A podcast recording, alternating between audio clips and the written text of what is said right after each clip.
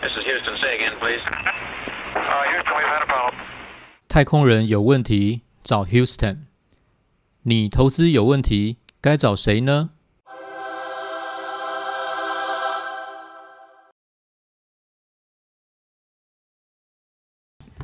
大家好，欢迎收听华头讲股堂，我是张三。我是鼠哥，好，我们呢今天有两个很具有意义的历史里程碑，今天我们终于第十集了，鼠哥有没有很开心？有我们撑到第十集了，好，其实也没有撑啊。我们其实呃比较难的地方是我们在选择一些题目上面，我觉得这是我们最困难的点，因为他其实是一个知识量很多的人，可是他要怎么把这个含金量啊变成一个矿脉，可以再让人家挖得到的地方，所以我觉得这个是一个难度。还有就是希望不要谈得太难，因为有的东西如果谈得太难，其实对投资人来讲并没有呃太大的意义。那嗯我们也不想就是全部都在骂人，或者是说，呃，就让人家听了不太有收获这样子。所以嗯我们觉得，我们还是要在我们的内容跟一些呃选题上面有一些斟斟酌啦。没所以这是错比较大的困难点。OK，那今年另外一个转捩点就是，我们到二零二零年的年底了，终于到最后了。今年实在是过得太可怕了。好，反正这个就是竹繁不及被宰，因为大家回想一下就知道今年多可怕。好，终于到最后最后了，那在几天就是二零二一了。那二零二一呢，新年开始，希望大家新年都很快乐嘛，哈，对投资平安顺利。没有错，那我们就回到一个，就是新年新希望。那投资呢，是不是也开始有一个新年新希望，或者是说投资的第一步该怎么走？所以我跟鼠哥就讨论到这个点。那我们想说，诶，那我们也许可以在这个时间点做一个特辑，然后跟大家同时也讨论一下新年投资第一步我们该怎么做。来，鼠哥，新年的投资第一步啊，我先问张三一个问题，我最喜欢又来了问张三一又来个了问题，哦、那这刚刚没有 rehearsal，你就直接要 Q 对不对？ 没有错好，我一定要直接硬 Q 好你。好通常你周边的亲朋好友，然后问到你投资理财，我相信他们问你就是他们迫切需要知道的问题嘛，没有，我妈都乱问。啊，都乱乱问对吗？我妈问乱问说：“哎、你觉得有什么可以买？”然后我正要回答的时候，她就去煮饭。哇塞，哎、啊，那他有听得进去吗没？有一没有啊，就来不及回答，对，可是他会问你，就代表说那是他的迫切。没有。她觉得我像电视，就是想把它打开，然后有个声音陪 她。有声音回答就好，他也不想听到结果是什么。哦，没有啦。好，请请说，请说，这个不是重点。对，我的意思是，一般我们大家应该都有这个经验，就是你周遭的亲朋好友，或甚至你是你是问问题的那个人，你一般就是问人家说，哎，呃，四个数字，叉叉叉叉，哎，你觉得可不可以买？九五二七啊，九五二七可以买吗。可以，就是大家通常都只会问说，呃，我最近有听到人家说什么股票啊，我觉得是不是不错？因为我觉得我最常身边的亲友最常我最常听到其实是这个问我题，跟你讲，他很夸张啊，他就是他就是去跟朋友见面，我们跟朋友见面，每个人都问他说有什么可以买，嗯但他很困扰，不是他不想讲，是他没有准备好。被大家发现，所以最后我大家回答说，哦，零零零五零啊，就是那个不能讲的，对，对，然后重点是你给它投下去之后，你要放很久。那我会希望，就像我们上上次讲的，有两个很好的方式给初学的人。嗯，给刚入门的人，嗯这也是我们今天要讲投资理财的第一步嘛，就是一个就是比较防御性的投资，就我们之前讲说类似一些公用事业啊、电信啊那些嗯嗯，股票，嗯比如像中华电类似那一类的股票。另外一个就是所谓的资产配置嘛，对，其实那个是我觉得是大家可以，你不用学太多理论，也不用有太多的市场经验，其实基本上。你做好你的资产配置，我们上次有讲过，就是嗯股跟债，嗯你自己调一下比例，其实基本上只要有股跟债调和，你的波动就会变比较小。嗯嗯，那其实防御型的投资也是类似的概念，它一开始因为它是防御型，所以它嗯本身的波动就会比较小。嗯这个个是其实我们这东西已经谈到工具方式了。嗯那我们今天要跟大家大家讲的是新年，我们一定要讲大家都有新年新希望。嗯那我们是财经的节目，所以我们一定是谈说投资理财大家的第一步应该是什么？我刚一开始为什么问问张安那个问题，是说因为大部分人都是直接跳到第三步啦， 就是直接问说某不但是问某某投资工具，还里面指名道姓某一档股票，然后直接问你能不能买。对，我通常会假设说，所以你不要讲第三步了，你的第一步跟第二步都想好了，所以你才直接问我第三步。对那我会把就是问我这个问题，通常我就当做说你早就已经做完功课了，嗯因为你知道你要的是什么，嗯，你也要审呃，你也考量过说你现在的资产状况，嗯所以你才选择出综合你分析过很多种投资工具，最后选择一个投资工具叫股票。嗯而且你连那档股票你都找好了，所以你才跑来问我说：“那你觉得这档股票怎么样？”嗯我会觉得说这件事情基本上只有专家才办得到，嗯所以我这样讲的意思是说，其实大部分人都有点本末倒置。嗯你投资理财的第一步是嗯应该是要问说，你的投资目的是什么？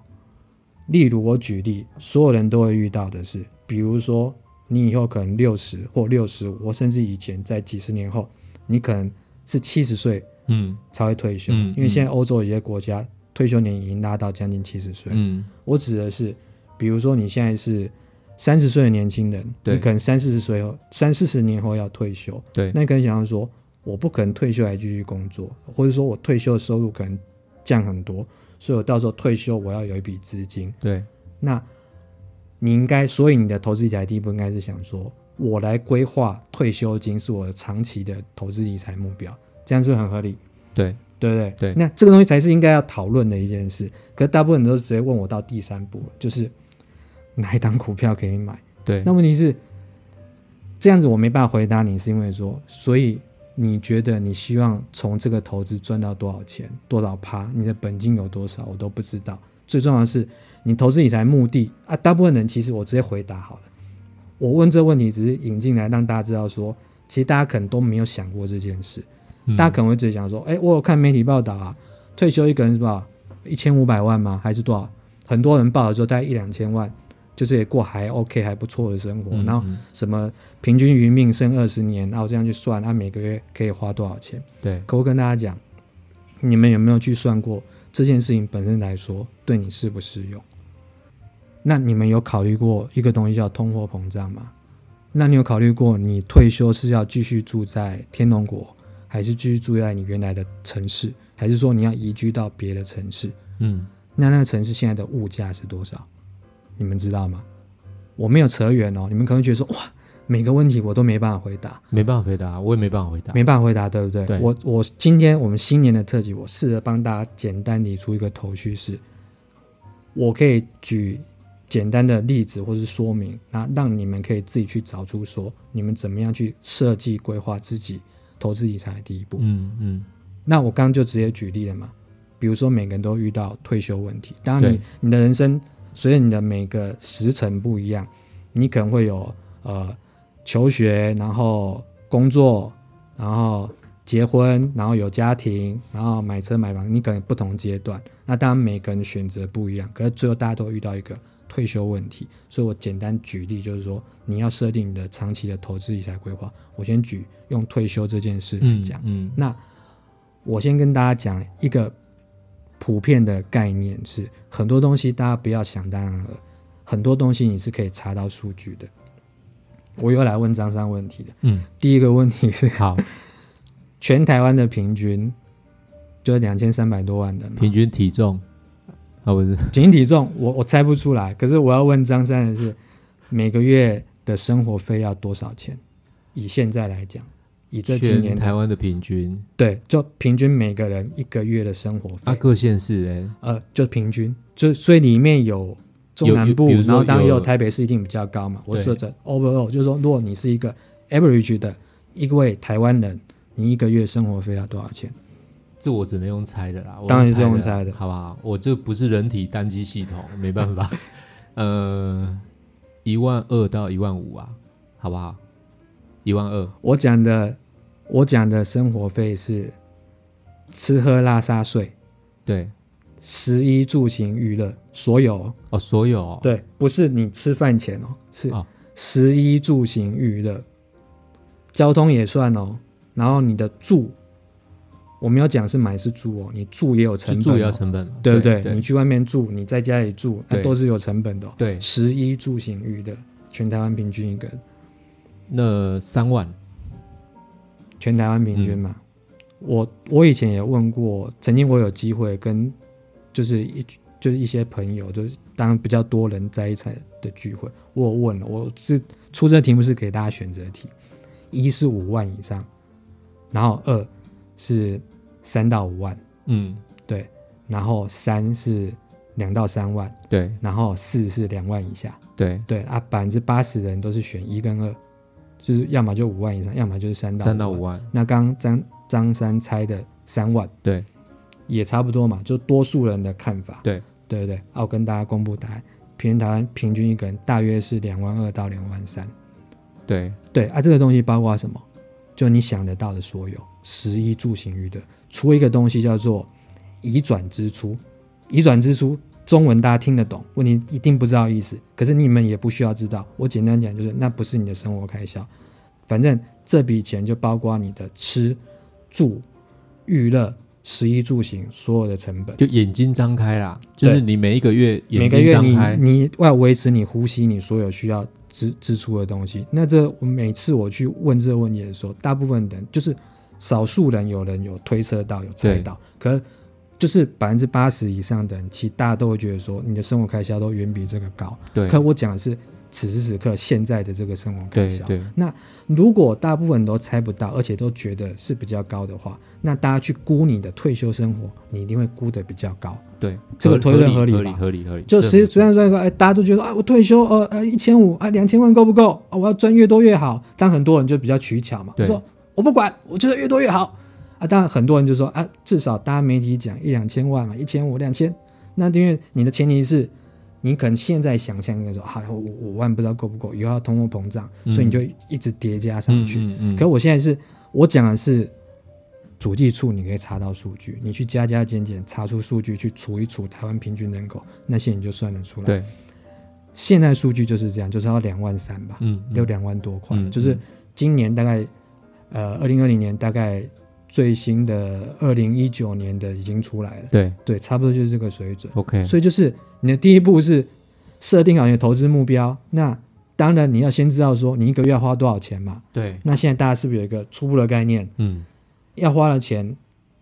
没有大部分的人想象中的多，嗯，这就是第一件事情你要做的事情，而且就是第一件事，我给大家一个简单结论，你们可以自己去找，自己去计算自己应该一个月应该所有的开销。嗯，那当然，一定有些人会讲说，我光是买房子，房贷都不值这个钱，你在跟我开玩笑。对，可我要跟大家讲，是不是有人租房子？我讲的是生活成本，买房子是自产。嗯不是你的生活开销。嗯嗯房子会出现一东西要折旧，是嗯房屋本身。对我的意思是说，买房子是因为它不是你的必要性开销。其实你买完房子之后，其实它会变成你的资产。一旦你贷款缴完，对，所以以你等于会多缴钱，因为你是在做一种投资，其实它对跟你买股票没两样。对，啊，我讲的是说，你每个月，它这个东西主力数的计算是有点换算一个东西叫设算的租金。对，就说即便你是买房子，它会从你的房子的价值、周边的租金水位去算说，实际上如果你不是买房子，你是用租的话，你每个月租的成本是多少，那才是你实际上就是住的本身成本。嗯嗯你用买的话，你缴那贷款是因为说你要把那房子买下来，所以这是不同的观念。那有很多人会讲说，我光是养车就不值这个钱啊，不好意思，很多人是坐捷运搭公车，或是骑脚踏车，甚至有人是用走路。就是我们不要用天龙国台北人的想法去看全台湾，对不对？这样子，我简单的举例就是说，你们不要觉得这个数字不可能。对其实这个数字，因为鼠哥有帮大家查过，我有去 check 里面的细项，嗯就是说嗯我们要知道，我们要有呃比较大的这种角度去看全台湾的所有人。你开车不代表别人开车，有人坐捷运嘛，所以你的交通费可能高低差会不一样。嗯嗯，我指的东西就是你交通花费，光是这一点就大会有不同。那我给大家的这个数据是一个平均数据。那有了这一点之后，我们接下来才可以去谈说，我们接下来要怎么达成目标。 Thank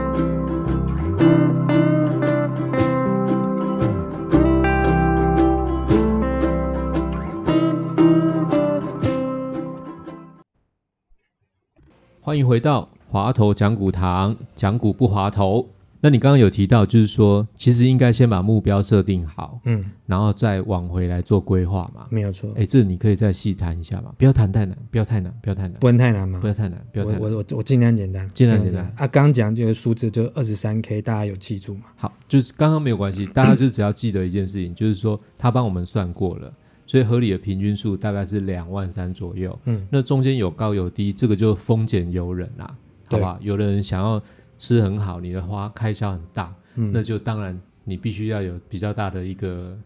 诶、成本，没有你错，必须要付比较多的成没有本错嘛。，好，所以我们回归到谈，就是这个利润点是以一个平均数字来谈，嗯就是你要在眼睛张开，然后生活一个月，嗯平均两万三、嗯好吧？我们这个基础我们先利润，然后接下来对。那大家是基本上有这个概念，你可能发现说这个数字，我猜啦，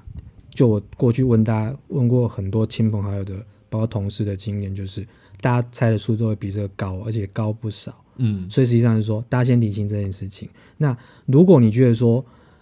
我当然想要过更好的生活，那是个人生活选择。我当然每个人都希望过更好。那我呈现那个数字，让让大家知道说，实际上台湾的现况平均。那台湾人在全世界来讲，算不算是一个还不错富裕的国家？当然算。嗯因为其实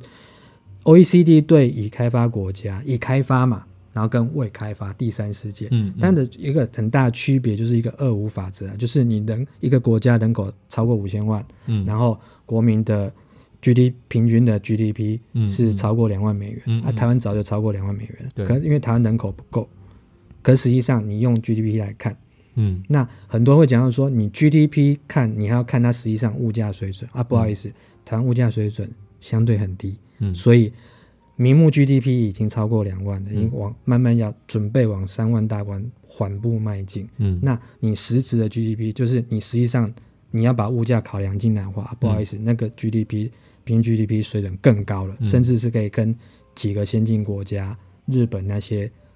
比。就是很多人会觉得说，哎、日本人薪水很高，嗯可因为他们物价也高。对我说平均整体，对台湾人我们所得没有像日本那么高，就是对平均 GDP 人均 G GDP 没那么高。问题是因为我们的物价没那么高，对所以人家会讲有一个叫大麦克指数，就是我在日本买一个大麦克，在台湾买一个大麦克，因为台湾会相对比较便宜一点。，对所以我基本即便台湾人没赚那么多，问题是因为我东西也便宜，对，所以我实际上我能享受的物质生活不会比日本差。我刚只是简单讲这个观念的区别。对，那回到这个东，为什么要讲这个东西是？因为很多人会拿通货膨胀这件事情来吓大家。嗯因为一定会有人讲，就我刚刚讲的那二十三 K，即便你被这个数字说服，对因为一定说服，因为这是主计处的数据不是我编的嘛，对你知道这个数据，其实你赢过百分之八十的人，为什么？因为百分之八十人都认为你每个月生活费应该大远大于这个数字嘛，三万五万的都有嘛，嗯对，而实际上不用这么高。你想要好一点的生活，你就好好努力，你把目标可以设高一点，你老后的生活也许可以更好。嗯那当然，第一步完成了，第二步大家会讲说，那问题是有通货膨胀啊，嗯那我几十年之后，我的两万三根本买不到什么东西啊。对对啊，没有错，你他问题是，你除非把你的资产放在枕头底下，我们讲过很多次了嘛，哎，你真的把它放在枕头底下吗？没有没有放，哦，对没有，他因为家藏他他因为家有藏私保房险钱会被发现，他家有保险箱啊。那你是放在马桶水水箱里吗？会湿掉，对。哦会湿掉，对对不对对？对，好要找那个防水的塑胶布。我的意思是，大家一般都会觉得说有一个观念，通货膨胀，大家会觉得说你以后的钱会不值钱。对然后，所以他们很多理财专家会跟你说，你通货膨胀没算个三趴，至少要算个两趴吧。对那你二十年后，你原来那个钱就不够用了，所以你保险要保多一点，你这个东西要多投一点。这个东西就是金融从业人员蛮喜欢用的话术。嗯那我必须嗯跟大家很持平的讲，你回去看，一样可以查到数据，台湾实际上的物价指数的变化是什么？嗯过去这二十年来的平均的变化，一对，年其实一趴出头差不多。嗯所以不要再听那些人给你恐吓说，没有两趴也要三趴，没有三趴也要多少或什么。当然，你可以你在设计投资退休的规划，你当然会希望说我设计的保守一点，嗯，所以我希望我把通货膨胀预估的越高，就是东西以后会越贵，嗯嗯嗯嗯所以我能准备越多的钱越好。对这种心态当然也 OK，因因为你存更多钱，当然可以让你生活都货币不贬值，或是生活维持，或生活过得更对好。对对， OK，问题是你不要用错误的假设，嗯因为如果说你知道说过去二十年来平均每年大概就是一趴通货膨胀，嗯就是你去存定存，几乎可以跟它 offset 掉，就是可以抵消到通货膨胀。嗯所以那何况你会拿去投资嘛？所以他刚刚才讲的放在枕头底下的意思，就是他完全没有用任何效，不产生任何效果。对对，这样就会有相对贬值的对这种对状况对发生。所以我刚刚讲，就是第一个是你的投资目标，你要先想要说，因为你钱就是要拿来用，那你先大概知道说每个人的生活的开销是多少之后，然后问题是你再考虑第二步叫通货膨胀。那你通货膨胀大概有一个概念之后，你才能去算说，比如三十年后退休，通货膨胀考虑进去的话，你那时候一个月要多少钱？我现在都只是跟大家讲一个概嗯念嘛。对，那到这一步之后，后，你的下一步的话，你要去想说，所以你手上现在有多少资产？因为大家的储蓄投资的概念会想说，哇，我退休要一千五百万，所以我从现在开始算，我要三十年工作时间，所以我每年哦，投资报酬率是多少，我可以拿多少钱出来，然后我再算，等到我退休那一刻存到一千五百万，对不对？对，观念完全错，因为你要先盘点你现在手上有多少资产。大部分人手上不会没资产，当然你可能也有负债，可你大部分人应该是你的资产是净资产是正的，就你可能有房贷嘛，嗯问题是因为为你买房子它有房贷嘛，你房子假设是一千万，然后你的贷款八百万，所以你的净资产是两百万。嗯嗯那有些人可能没有买房，选择租房子，所以他可能头期款没有花掉，但手上有两三百万的存款。对，你要盘点，因为这笔钱你可以拿去投资嘛。随便说，它的这也算是第二步的东西，就是说你要先盘点你手上有多少钱、多少资源嘛，然后最后才是第三步，就是所谓的你的怎么达成你的投资理财的目的，就你们怎么达成你第一步的目标。所以回到刚刚讲，就是我们一开始就问大家一个问题，就是说你最常在亲朋好友问到投资理财的问题是什么？人家都是直接问你股票买什么，问题是都没有刚刚我们讲的第一步跟第二步嘛，因为你不知道你到底要多少钱，那请问一下你要怎么投资？对，所以你先算好你自己预期的以后的目标是多少钱，你现在手上有多少钱，你才会知道说你实际上差了多少钱。嗯嗯，那嗯差了多少钱才是你要借由金融工投资工具、投资理财的的策略跟执行那些步骤去补足这个差额嘛？对，甚至有人其实他已经不需要补，因为他没有差额，你懂我对意思吗？就是如果比如说有个人是孤家寡人一个，嗯如果按照目前的物价，一个月两万多块，对然后他的收入随着通膨成长，他的资产随着通膨成长，嗯问题是你光算一下他的，比如说劳保跟劳退，嗯加起来以后的退休金，当然前提是他们不会倒啊。很多人说怕会倒，问题是这是政府要负最终的偿付责任。你觉得他最后会不会倒？他只会修不会倒，有可能他的支付之后会什么多缴啊，然后晚领啊，然后就是晚晚退啊、少领什么东西。可问题是他不会倒，就是说你可以算出来，你还有第一层的社会保险退休金就是劳保，嗯然后嗯第二层的职业的退休金就是劳工的话就是劳退嘛。嗯，那嗯公嗯教人员就是有那些公教人员的那对些那对些保险金嘛。对，对，我的意思就是说，你要盘点好，第二步是盘点好身边的资产，最后一步才是算说，如果有差额的话，你在想怎么用你的投资理财目标，因为也许你算到最后会发觉说，你不需要去投高风险的投资，你就可以达成你预计三十年后你需要的那个财务目标。大家懂我的重点吗？重点就是。你有前面两步之后，你就不需要整天问别人说哪一档股票可不可以买，因为股票风险可想而知，它相对比较高一点嘛，嗯嗯比你买比你其他的投资工一定比定存高嘛，嗯嗯，也比你买那种储蓄型保单高，因为储蓄型保单人家去投的东西、或去买的东西可能是相对比较保守，或者说他经过资产配置之后，把它的风险波动度降低，嗯啊，当然那那都有成本，就是说你还要去了解每个投资工具的特性，跟它预期可以为你带来的报酬目标。你有这些概念之后，你才能在最后的第三步选择投资工具。假设你还是选择股票的话，你还你才会有下一步，就是第四步，你会去选出产业、国家、产业、股票，然后你最后才会去跟别人讨论说，诶，这张股票你有什么看法？嗯所以大家之前的投资理财的步骤都本末倒置了。嗯你不要直接跳到最后一步，因为你连你的第一步都不知道。所以，我们今天新年的这个特辑的节目是让大家知道说，你的第一步现在先搞清楚，说你到底预计未来需要多少钱，能不能算出来？其实是可以算。今天这节目只是给大家一个引子，你先知道你需需要多少钱，嗯你还缺多少钱，你要怎么达成目标，你最后才会有可能说，哎、所以我能不能买某一单股票嘛？因为你最后是要达成那个目标嘛。哎、我觉得你今天讲的超好、哎，真的吗？真的，你完全不滑头、哎。我真讲的话从不滑头，但是我一直觉得你这个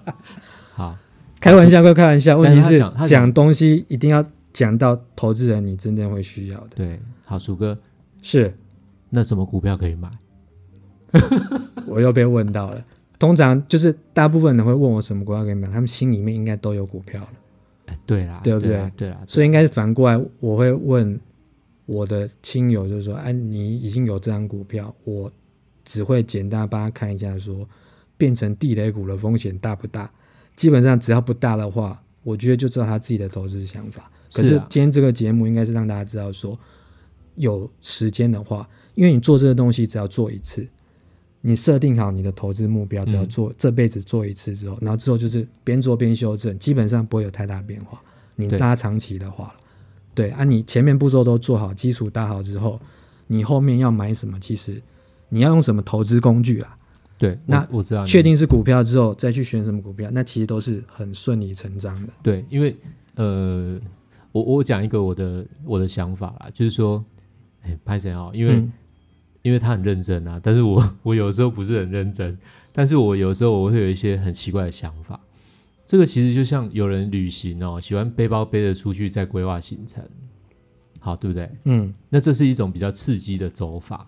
但是就你是最后漫会无目的的走。对，但是你最后会走到哪里，其实不知道。嗯但是也不是不行，就是这是选择嘛。嗯，那另外一种就是多数人都会这么做的，好不好？我们先界定，就是多数人都会这么做。就我们会先设定一个目的地嘛，那我们会再设定时间，然后我们设定搭乘的工具，嗯，然后怎么走，然后什么时间接什么车，到哪里住一个晚上，明天再换什么交通工具到哪里，然后最后我们选择到一个目的地。诶，按、你刚刚讲这个，我觉得蛮好的。其实，我觉得你举这个例就是讲的超棒、欸、哦，真的、哦，对啊，我们我们今天是怎么样互相在那边拉抬？啊这样，这样这样我觉得张三举这个例子其实完全讲到投资理财的重点。对，就是我我进一步我帮忙，我也有延伸一下，就是你举的这例子，就是你台北要到高雄，对不对？对，大家一般人都会想要说，我要用类似走路的安全程度，因为大家可能讲走路比较安全，我坐车可能会有风险。可问题是，你想要达到的速度是你都要高铁的速度，嗯，可是问题是说，你需要那个安全程度。我不是说高铁不安全、啊、或者说搭飞机，就你想要速达，嗯，可问题是说，你又想要风险很低，嗯就是大家都想要低风险高报酬。对，我跟大家讲，那种东西是诈骗集团才会有，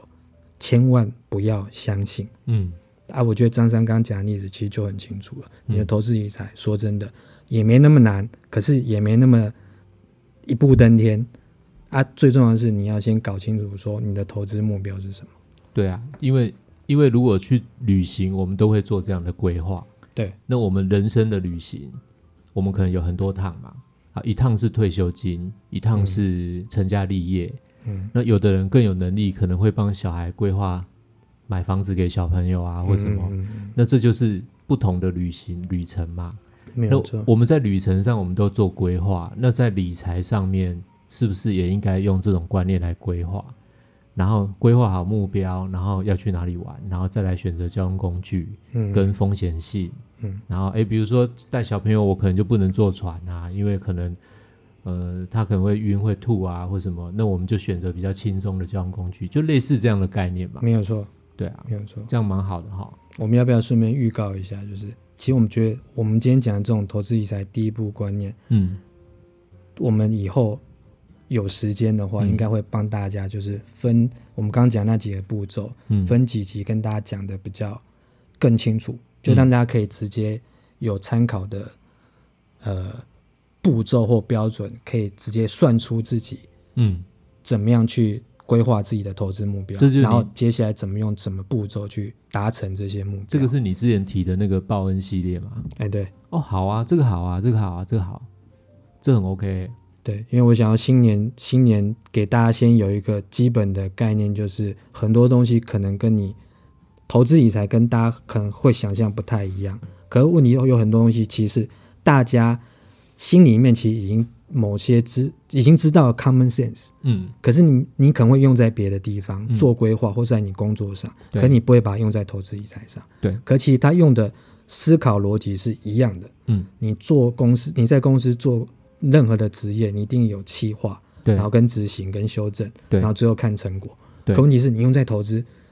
很多人就没有这样做。对，那哎其实我们，我觉得我们这个节目的目的，其实就是希望说，不每一集都给大家带给大家一些好的观念，而且是实际上是可以用的，嗯而且是可以你在你的投资理财生涯上一路可以一直用下去的好观念。嗯嗯嗯嗯嗯没错没错。那慢慢慢慢累积啦，这有些观念不是那么快就可以马上，诶、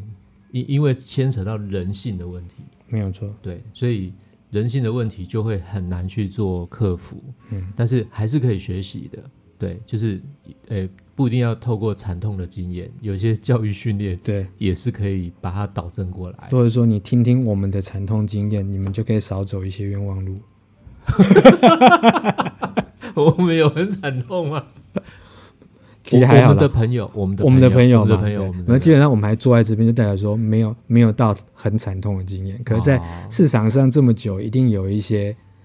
过去的经验，对。然后觉得说，如果很多听 podcast 的年轻朋友，你可能还没有那么多的经验的话，其实我们有一些经验可以跟大家分享。嗯嗯，那其实你可以避开某一些不必要浪费的时间、跟精力、跟资源，甚至是金钱。对，那我觉得这也是这个节目最大的目的啊。有机会的话，给我可以给我们一些反馈啦，就是评价或者是反馈。那我们接下来可能会呃陆续再透过一些平台的方式跟大家有一点互动，因为我们也想知道大家想知道的是什么。嗯，对，那不要走一些冤枉路啦。像没错我我跟鼠哥，我们有的时候讲话会口条不是那么好，请大家多包涵，因为这是我们二三十年来刀口上舔血，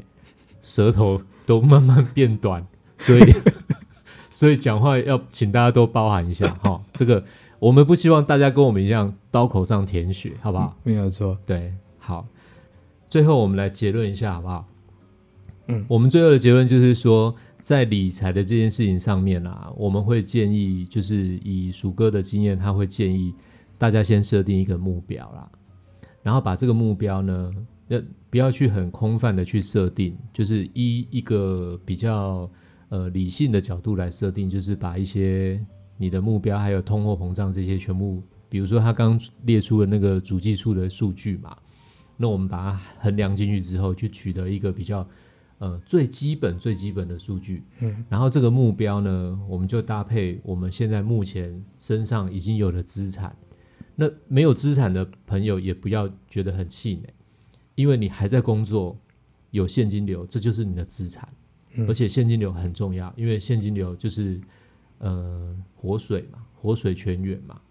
所以呢，慢慢来，总有机会可以累积出自己的资产。第二步做完了之后呢，第三步就来考虑，那我们怎么去达成这个目标？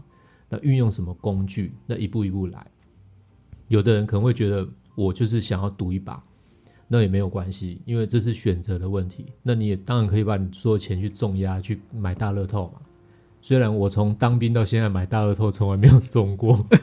我我中过好像两百四百，哦，好，那也不错，不对，错但问问题是到目前为止累积的报酬一定是负的啊，啊啊对不对？对，但那如果是这样的话，那你就不要觉得你玩大乐透是为了要发财。呃是为了要做公益，因为对我知道大部分其实有很大的比例其实是做公益啊，所以其实我不玩大乐透，我玩刮刮乐。哎，因为玩刮刮乐呢，我会有一个成就感，至少我三分之一会刮到，嗯，然后同时也可以帮助我面前的这个人。哦，对哎，对，所以是这样。好的，回这就扯远了。回到一个刚刚我们讲的，就是说来选择工具，那工具就依每一个人的个性跟每一个人资产水位不一样去做调整。那总有一天我们可以达成这个目标，这是我们新年给大家的一个呃新想法、嗯新观念。算是投资理财的开端了，好，第一步。好，OK OK，这个不错。好，那我们就今天节目就到这边哦。那我们最后祝大家新年快乐，投资平安顺利。新年快乐，好，我是张三，我是鼠哥，滑头讲股堂，讲股不滑头，我们下次见喽。哦拜拜。